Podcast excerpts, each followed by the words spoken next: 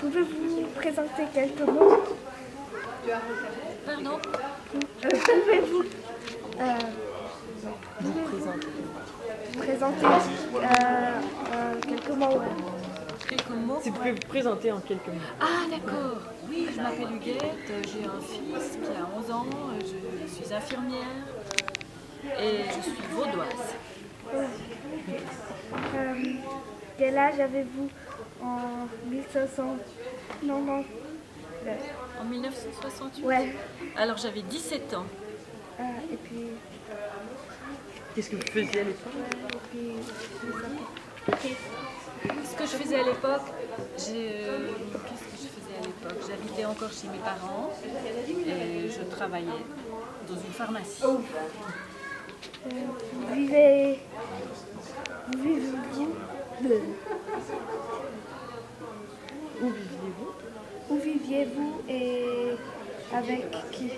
Chez mes parents et c'était dans un village à Chèvres, au-dessus de Vevey. Quelle est la chose la plus importante pour vous? À l'époque, Voilà, à l'époque. Quand j'ai appris le- ce qui se passait en 68, ah oui, j'étais, je ne prenais pas la mesure de tout l'événement, mais j'étais très curieuse. J'allais regarder les informations à la télévision chez une tante, parce qu'on n'avait pas la télé.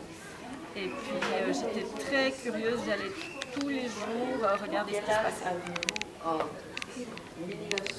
Comment avez-vous appris ce qui se passait à Paris en, en mai euh, Alors. 86 Oui.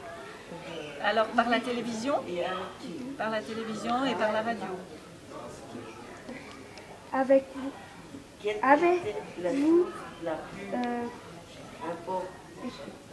Avez-vous eu avez-vous eu con- connaissance d'événements simples, Similaire. C'est des gros mots. hein. Similaire.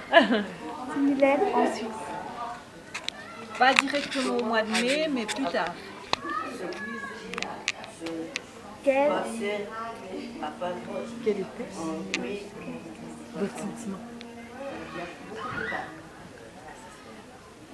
quel était votre sentiment par rapport à cet événement Euh, C'était beaucoup de curiosité et un peu de, oui, de la curiosité, de l'intérêt, mais je me demandais un petit peu ce que ça allait donner.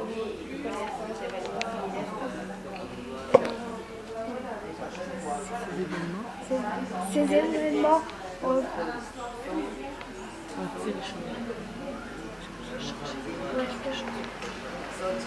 Euh, Est-ce que ces, é- ces- est-ce que ces événements ont-ils changé pour euh, ont- ont-ils changé pour vous Si les événements ont changé quelque chose dans- pour moi, ah, je pense que oui, pas directement, mais je pense que oui, parce qu'après j'ai fait une école d'infirmière, on était très influencés par ce qui s'était passé, donc on, on- on était très, oui, très touchés par ce qui s'était passé, on essayait aussi de changer les choses, Comment de prendre notre place, de, de ne pas être d'accord avec les enseignants, euh, de refuser de porter le bonnet qu'on nous, a- qu'on nous imposait, euh, des choses comme ça. Que reste-t-il? Que reste-t-il? La culture.